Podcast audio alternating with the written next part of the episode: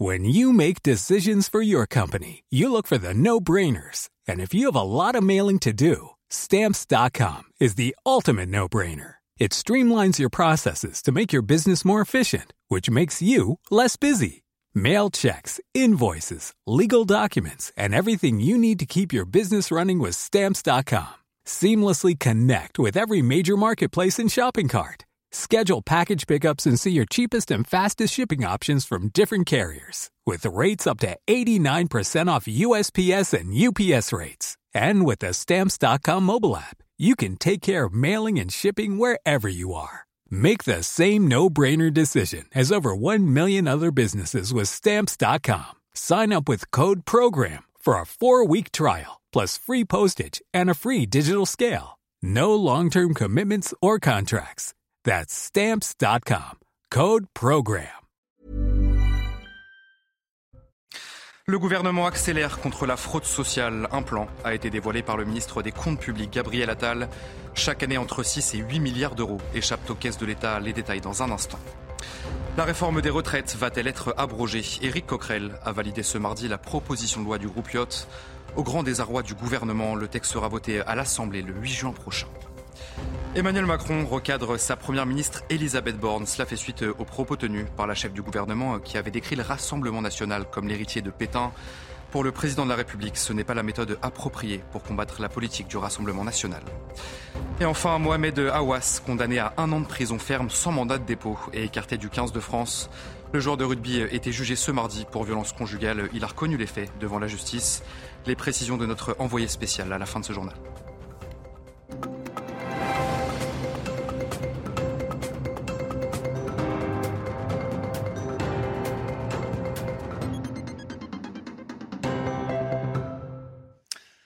Bonsoir à tous, très heureux de vous euh, retrouver sur CNews pour l'édition de la nuit. Le gouvernement veut donc s'attaquer à la fraude sociale. Gabriel Attal s'est rendu à la Caisse nationale d'assurance maladie pour défendre son plan. Et parmi les mesures phares, eh bien, la fusion des cartes vitales et d'identité ou encore 9 mois de résidence en France pour toucher les prestations sociales contre 6 mois aujourd'hui. La fraude sociale est évaluée entre 6 et 8 milliards d'euros par an. C'est Vincent Fandès qui vous raconte, regardez. En visite à la Caisse nationale d'assurance maladie, Gabriel Attal défendait son plan qui vise à lutter contre la fraude aux prestations sociales. La principale mesure, bien que difficile à mettre en place, c'est la fusion entre la carte vitale et la carte d'identité pour éviter que certains profitent de soins gratuits. Le sujet, c'est que vous pouvez avoir des situations où des personnes viennent sur notre sol se faire soigner en utilisant une carte vitale qui n'est pas la leur, qui est celle d'une personne qui a droit à l'assurance maladie en France. Ça peut être un proche, ça peut être quelqu'un qui vous loue contre rémunération sa carte vitale. Donc l'enjeu, c'est d'arriver à mieux identifier l'identité de la personne et les droits à la sécurité sociale. Les retraités de plus de 85 ans vivant à l'étranger seront également plus contrôlés car en cas de décès, les proches de certains d'entre eux continuent à percevoir des allocations. Le plan prévoit également d'harmoniser les conditions de résidence en France pour bénéficier de certaines aides. Il faudra désormais avoir vécu 9 mois dans le pays pour toucher les allocations familiales, minimum vieillesse et les aides au logement. Par ailleurs, Gabriel Attal entend renforcer la lutte contre les faux arrêts maladie. On va cibler deux leviers. D'abord, des professionnels de santé qui euh, prescriraient beaucoup plus d'arrêts maladie euh, que la moyenne des professionnels de santé. Le deuxième levier qu'on va euh, poursuivre, c'est les faux arrêts maladie, les faux arrêts de travail qui sont vendus sur les réseaux sociaux. Chaque année, la fraude aux prestations sociales, c'est 6 à 8 milliards d'euros qui échappent aux caisses de l'État. Avec cette batterie de mesures, Gabriel Attal veut en récupérer 3 milliards par an. À l'Assemblée nationale, le président de la commission des finances, Éric Coquerel de la France insoumise, a validé la proposition de loi pour abroger la réforme des retraites. Ce mercredi, elle sera donc débattue en commission au grand désarroi du gouvernement et sachez que le texte sera voté à l'Assemblée le 8 juin prochain. Éric Coquerel en appelle au vote des Républicains. Écoutez. En commission des affaires sociales, le vote des Républicains va être important. Je pense que les Républicains ont tout autant d'intérêt que nous quoi qu'il pense de la loi, faire en sorte de faire respecter les droits de l'opposition et l'initiative parlementaire. Et donc, par exemple, à ne pas voter un amendement de suppression si s'il est possible que par la suite, parce qu'elle le dit, la présidente de l'Assemblée en profite pour remettre en place l'article 40 pour empêcher que ça soit débattu. Donc euh, c'est un appel que je fais aux, députés, républicains. Je l'ai fait tout à l'heure, j'ai dit aussi un appel à Yael Braun, Pivet encore, pour que ce ne soit pas le cas. Voilà un peu euh, la manière dont je vois les choses pour éviter quelque chose qui serait véritablement, à mon avis, problématique et qui en réalité, disons-le clairement, ne s'explique que par une chose. Pourquoi cette... Euh, pourquoi cette, les PPL, pourquoi sur les PPL, il y a de moins en moins de saisies du président de la commission des finances depuis des années et des années? Et pourquoi cette fois-ci il y a eu deux saisies en un an? Parce qu'il y a un fait nouveau, c'est que la majorité n'est pas majoritaire. L'intersyndicale ne veut pas tourner la page de la réforme des retraites. Les syndicats appellent à une nouvelle journée de grève et de mobilisation. Ça sera le 6 juin prochain. Une conférence de presse s'est tenue ce mardi matin et on va écouter euh, la secrétaire générale adjointe de la CFDT ainsi que la secrétaire confédérale de Force ouvrière. La plupart des organisations syndicales ont eu une bilatérale avec la Première ministre. On a fait part de nos propositions, à la fois de thématiques mais aussi de méthodes, et de dire on ne peut pas continuer de, travailler avec le gouvernement dans les mêmes conditions que ça a été euh, le cas pour euh, les retraites.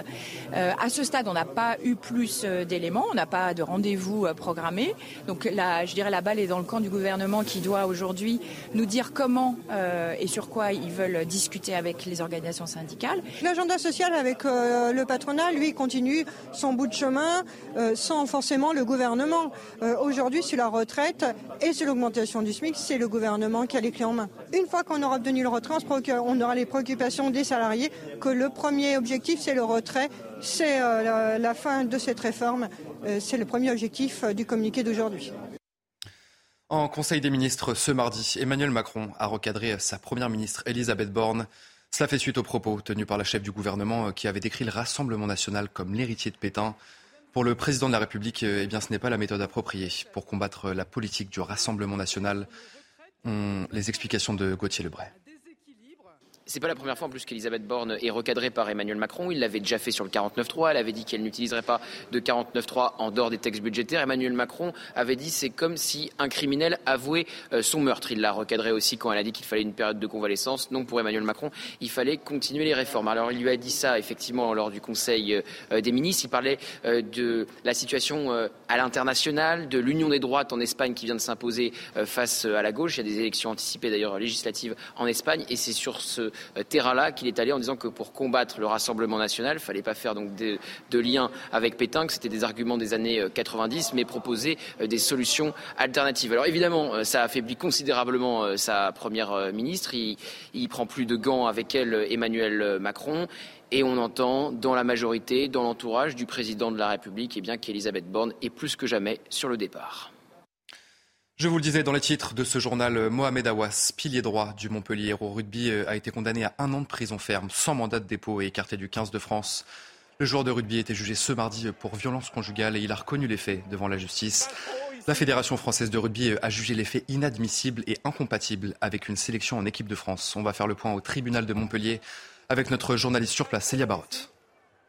Le tribunal correctionnel de Montpellier a condamné Mohamed Awas à un an de prison sans mandat de dépôt, une condamnation plus faible que les 18 mois de prison ferme requis par la procureure de la République. Sur le banc des prévenus, Mohamed Awas, habillé d'un pull noir et d'un jean bleu, s'est décrit comme un père et un mari dévoué. Il a reconnu les faits qui lui ont été reprochés à l'encontre de sa femme Iman Awas et s'est excusé à plusieurs reprises. Le rugbyman a attendu sa femme devant son lieu de travail. Il a couru après sa femme, l'a jetée par terre, l'a giflée, puis l'a emmenée de force dans son véhicule. Avocats des deux parties se disent satisfaits de cette condamnation. Il faut absolument quand même qu'il suive une psychothérapie, on fait en tout cas des soins. Parce que, je veux dire, il faut. Le, ce qu'il a fait là, vendredi, c'est pas parce que je suis son avocat. Ce qu'il a fait vendredi, c'est inadmissible. C'est-à-dire faire un balayage à sa femme et lui porter une gifle au visage, c'est inadmissible. Mais euh, c'est pas pour autant, compte tenu de tout ce que j'ai plaidé, qu'il méritait d'aller en prison. Euh, et c'est pour ça que je suis mais, extrêmement soulagé. Hein. L'avocat de la partie civile ainsi que la procureure de la République ont tenu à préciser que dans cette affaire, Mohamed Awas avait été jugé comme n'importe quel citoyen. Plus d'un an après la mort d'Ivan Colonna, la commission d'enquête parlementaire a publié ce mardi un rapport très sévère. Elle dénonce une série de défaillances, d'inaction et d'erreurs des autorités. Yvan Colonna avait été violemment agressé le 2 mars 2022. C'était dans la prison d'Arles par Franck Elongabé, un homme radicalisé et condamné dans un dossier terroriste. Les précisions de Noémie Schulz. La première défaillance, la plus grave sans doute, c'est la mauvaise appréciation par les autorités de la dangerosité de Franck et Longabé, ce détenu TIS pour terroriste islamiste radicalisé, instable et dangereux, ayant multiplié les incidents en prison. La commission d'enquête parlementaire s'interroge sur les raisons pour lesquelles il n'a pas été envoyé en quartier d'évaluation de la radicalisation et comment il a pu être classé au service général, ce qui lui permettait de travailler et même de se déplacer seul. Ce détenu n'avait rien à faire en détention ordinaire, ni en emploi au service général. Il était d'ailleurs, euh, de manière incroyable, le seul terroriste islamiste à être employé au service général avec liberté de mouvement de France. À l'inverse, le rapport souligne le traitement particulièrement sévère à l'encontre d'Ivan Colonna malgré un comportement irréprochable en détention. Pour le président de la commission d'enquête, c'est pour des raisons politiques qu'il n'a jamais pu se rapprocher de sa famille et être incarcéré en Corse. Les parlementaires font une série de préconisations comme faire évoluer le statut des détenus particulièrement signalés, mieux gérer la radicalisation en prison ou encore envisager le recours à la vidéosurveillance intelligente pour lutter contre les agressions en prison. Dans le reste de l'actualité, le professeur Didier Raoult s'est défendu ce mardi matin sur CNews. Il est accusé par des médecins d'avoir procédé à un essai thérapeutique sauvage sur plus de 30 000 patients pour tester l'efficacité de l'hydroxychloroquine. Ces professionnels lui reprochent la, prescription systématique de ce médicament aux patients atteints de Covid-19 en l'absence de toute preuve d'efficacité. Maxime Lavandier, Vincent Fandez. Didier Raoult est accusé par un collectif de médecins d'avoir mené des essais thérapeutiques d'hydroxychloroquine sur 30 000 patients atteints du Covid sans autorisation. Faux pour le professeur qui parle d'études observationnelles. C'est totalement faux. Ce qu'on fait dans une étude observationnelle, on regarde les traitements qu'ont eu les gens et on évalue les résultats. Ça s'appelle des études rétrospectives. On a traité les gens. Didier Raoult est même fier d'avoir pu partager ces résultats. Je suis ravi d'avoir pu euh, mettre sur des bases sécurisées, des databases sécurisées, toutes les données du traitement qui ont eu lieu pendant deux ans à l'IHU pour que tout le monde puisse les consulter. Pour se justifier, le professeur met en avant l'aspect managérial dans les instituts de médecine, obligatoire dans la prise de décision face aux infections. Pas juste l'hydroxychloroquine. L'hydroxychloroquine est une chose, c'est il y a le management, il y a l'hydroxychloroquine rapporte quelque chose, comme la vaccination rapporte quelque chose. Mais le point final, c'est-à-dire la qualité du management, est un élément qui est un élément majeur et qui se traduit par des résultats. Face à ces accusations qu'il juge diffamatoires, Didier Raoult a annoncé avoir saisi la justice. Après une série de fusillades dans la ville de Nantes ces dernières semaines, des renforts de police ont été envoyés sur place. Entre 40 et 50 hommes vont venir compléter les effectifs déjà mobilisés. Deux sections de la CRS 8, une unité spécialisée dans la lutte contre les violences urbaines, sont arrivées ce mardi soir euh, pour mener des opérations coup de poing contre les points de deal sur place à Nantes. On en vient à ce drame dans la ville de Rennes. Lundi soir, euh, un homme a été tué à la machette devant une station de métro de la ville. La victime est âgée de 27 ans et elle est décédée après s'être vidée de son sang. Pour l'heure, aucune personne n'a été interpellée sur place. Le reportage de Mickaël Chaillot et Jean-Michel Decaze. Une dizaine d'heures après les faits, le sol est toujours maculé de sang juste devant l'entrée de la station Henri Fréville au sud de Rennes. Malaise chez les usagers qui sortent du métro. Je comprends pas comment c'est possible que ça arrive et que la ville n'ait pas nettoyé ou qu'il n'y ait pas quelque chose. En fait, je suis pas extrêmement surpris, euh, extrêmement surpris et un peu inquiet en fait pour la ville tout simplement. C'est quand même choquant. Surtout quand on voit ce qu'il y a traces de sang par terre. Euh, ce que j'espère, c'est que ça se reproduise pas euh, près de près de l'école qui a juste à côté, ou bien sur, sur la rue de Suède où il y a pas mal de gens qui circulent aussi. Euh. Il est 23h30 lundi soir quand un homme de 26 ans est violemment pris à partie juste devant l'entrée de la station. Un individu l'aurait agressé avec une arme blanche, une arme euh, assez euh, relativement importante puisque il, a une plaie de 27 cm qui a occasionné la, lésion des, artères et donc il a perdu il a perdu son sang. Il serait d'origine sénégalaise, une trentaine d'années pour l'instant l'instant, pas d'éléments qui nous permettent de, les relier à un, éventuel trafic de stupéfiants. Le procureur de Rennes nous confirme que l'arme utilisée serait bien de type machette et que l'homme connu des services de police s'est vidé de son sang jusqu'au quai du métro où il a perdu la vie. Les nombreuses caméras de vidéosurveillance du secteur sont en cours d'exploitation. Pour circuler euh, tranquillement dans le métro, eh bien, une nouvelle mode a fait son apparition. C'est celle de la subway shirt, chemise de métro en français. Le principe est bien de porter une chemise par-dessus sa tenue pour éviter les agressions ou les remarques sexistes. Et vous allez voir que les femmes sont de plus en plus nombreuses à en porter. Jeanne Cancard et Jean-Laurent Constantine. Un geste presque devenu un réflexe pour cette jeune fille, enfiler une veste juste avant de monter dans la rame. On retrouve de tout un peu dans le métro, donc forcément avoir une chemise c'est quand même euh, plus euh, rassurant je pense. Dans les transports en commun, près de 90% des femmes affirment avoir déjà été victimes de harcèlement. Alors pour tenter d'échapper à ces regards ou gestes déplacés, une technique est mise en avant sur les réseaux sociaux. Le subway shirt, en français, chemise de métro. Le principe, porter des vêtements amples pour cacher une tenue estivale. Je fais comme ça, hop Dans le métro Dans le métro. On se rhabille. Des fois, je prends même le pantalon et le sweat que je mets par-dessus ma robe. Une défense adoptée par de nombreuses Parisiennes victime de mauvaises expériences. On m'a déjà acheté des pièces euh, comme quoi j'étais une prostituée. Euh, j'étais en petite jupe euh, au-dessus du genou et un t-shirt basique un peu comme celui-là. Cette mère de famille rencontrée dans le métro donne même des consignes à sa fille qui ne connaît pas Paris. D'éviter une jupe trop courte, plutôt, je dis pas forcément un pull comme elle a là, mais de se mettre une petite manche. Juste à côté de nous, une jeune femme tente de faire de la résistance, mais nous avoue que ce n'est pas évident. Je vais pas me priver de me mettre en tenue euh, d'été s'il fait chaud, mais je vais flipper forcément. À l'intérieur du métro et même dans la rue, aujourd'hui, une femme sur deux déclare renoncer à s'habiller comme elle le souhaite, par crainte des regards et des commentaires. Actualité euh, internationale à présent, une attaque de drone sans précédent a touché Moscou et sa région. Au moment où Kiev subissait une nouvelle vague de frappes meurtrières, plusieurs drones se sont abattus à l'aube sur des immeubles de la capitale russe. Et sachez qu'une personne a été tuée dans un bombardement ukrainien euh, sur un centre pour déplacer dans la région de frontalière de Belgorod. C'est une information communiquée par la Russie. Vladimir Poutine a immédiatement réagi. On va l'écouter.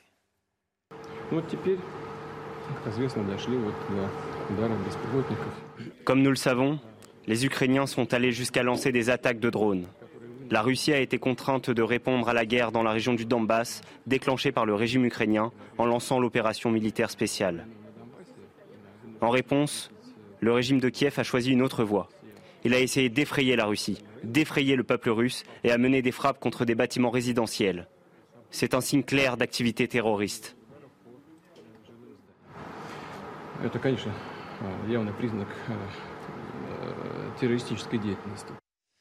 Et enfin, c'était il y a 70 ans, deux alpinistes ont atteint le sommet de l'Everest, le toit du monde, pour la première fois de l'histoire à presque 9000 mètres d'altitude.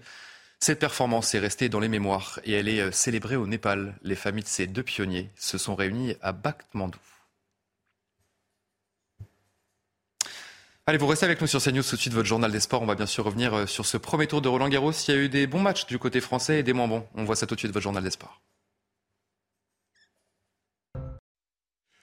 Et on commence ce journal des sports euh, avec le premier tour de Roland, de Roland Garros et cette victoire d'Arthur Rinderknecht face à Richard Gasquet. Richard Gasquet, c'était sa 20e participation au tournoi. Une victoire d'Arthur en 4 manches, 6-4, 2-6, 6-2, 7-6. Le 78e joueur mondial, sauf sa première victoire sur la terre battue parisienne. Ce sera un petit peu plus compliqué au deuxième tour puisqu'il sera opposé à l'Américain Tyler Fritz, tête de série numéro 9 du tournoi. Et puis euh, chez les filles, ça passe pour Diane Paris, opposée à Kalinina. La 26e joueuse mondiale s'est imposée euh, en deux petits sets. Victoire facile, 6-2, 6-3. Très convaincante pour son entrée en lice, elle défiera la russe Mira Andreeva au deuxième tour. La 79e joueuse mondiale est très heureuse après sa performance et elle espère bien sûr que ça va continuer comme ça pour la suite du tournoi. On va l'écouter Diane Paris. C'est plutôt positif. Euh, après, j'essaie de pas trop m'attarder là-dessus et pas trop regarder euh, le classement, mais, mais plus me concentrer sur le match et, et moi, mon jeu, comment j'allais jouer. Et, je suis plutôt satisfaite de, mon niveau de jeu aujourd'hui, donc euh, c'est positif. Allez, on va regarder ensemble les autres résultats dans le tableau masculin. Hugo Gaston s'est incliné face à Alex Molcan en 3-7. Même sort pour euh, Grégoire Barrère, éliminé par Émile Russievori. Quentin Alice a été battu par l'Argentin Crido Pella. Un match accroché pour euh, Quentin Alice, une défaite en 5-7. La grosse surprise de la journée, c'est la défaite dès le premier tour du numéro 2 mondial Daniel Medvedev. Il a été battu par euh, le Brésilien Thiago Seiboswile. C'est une énorme surprise à la porte d'Auteuil. On va regarder maintenant ce que ça a donné euh, chez les femmes. La Française Océane Dodin s'est imposée face à Selena Janisicevic en 3-7. Une grande déception pour Fiona Ferro, battue en 2-7 par Rebecca Peterson. Un score très sévère, 6-2, 6-0. La numéro 1 mondiale, Iga Swiatek, réussit son entrée en lice. Une victoire en deux petits sets. C'est pareil pour Ribakina. On va terminer avec du football. Ce journal des sports sacré champion de France avec le PSG samedi après une saison tumultueuse. Christophe Galtier a de grandes chances de quitter le club à l'issue de cette saison, mais l'entraîneur français croit mériter de poursuivre l'aventure sur le banc parisien. Le sujet signé Raphaël Rodon. Un entraîneur qui n'est pas nominé au trophée UNFP mérite-t-il de rester sur le banc du PSG Pour lui, bien sûr que non. C'est en tout cas ce que beaucoup pensent. Christophe Galtier n'est plus une priorité. Pour lui, la fin de saison ressemble à un long chemin de croix à peine égayé par le titre de champion de France conquis ce week-end. J'en ai déjà parlé, mais je pense qu'il peut pas dire ça. ça va être compliqué d'avoir une autorité sur l'effectif actuel avec la, saison, avec la saison qu'il vient de connaître. Je pense qu'il faut aussi qu'il se repose et qu'il réserve un spa. Une saison harassante, marquée par une Coupe du Monde qui a tout changé. Messi, Neymar n'ont plus été les mêmes. Les défaites se sont enchaînées autant que les polémiques. Depuis un mois, et ce week-end encore, Galtier est passé en mode défense. Nous sommes champions de France. Nous avons gagné le trophée des champions. Les saisons catastrophiques au Paris Saint-Germain, c'est quand on n'est pas champion. Je mérite de continuer. Parce que je me suis donné euh, à fond dans cette saison, avec euh, beaucoup d'énergie tout au long. Gagner le championnat avec Paris dès sa première saison, ni Ancelotti, ni Emery, ni Pochettino l'ont fait. Et puis après tout, il est allé chercher le 11e titre du club en Ligue 1, un record. Il a encore un an de contrat, donc euh, il, il doit être tranquille. Moi, je, moi, je suis à sa place, je suis serein, je viens de gagner, je, suis euphorique. Galtier peut être aussi serein qu'il veut. La décision se joue sans doute à plus de 6000 km au Qatar. De quoi déboussoler un peu l'entraîneur français. On n'a pas parlé de la, de la saison prochaine. Nous travaillons sur la, la saison prochaine. Qu'il y travaille ou non, comme pour Blanc ou Pochettino, même un titre en Ligue 1 suffit rarement à survivre à l'été. Et enfin, juste avant de se retrouver, on va terminer sur une bonne nouvelle puisqu'on vient tout juste de l'apprendre. Gaël Monfils s'est imposé sur le couple Philippe Chatrier ce mardi soir. Une victoire en 5-7 face à un sérieux client sur terre battue. Sébastien Baez, euh, la Monf comme on l'appelle, s'est imposé 7-5 dans la cinquième manche. On voulait vous donner cette information juste avant de se quitter. Et vous restez bien avec nous euh, sur CNews dans un instant. On se retrouve pour un prochain journal. Le gouvernement accélère contre la fraude sociale. Un plan a été dévoilé par le ministre des Comptes publics Gabriel Attal. Chaque année, entre 6 et 8 milliards d'euros échappent aux caisses de l'État. On en parle dans notre prochaine édition. Je vous souhaite à toutes et à tous une très belle nuit sur CNews. Retrouvez tous nos programmes et plus sur cnews.fr.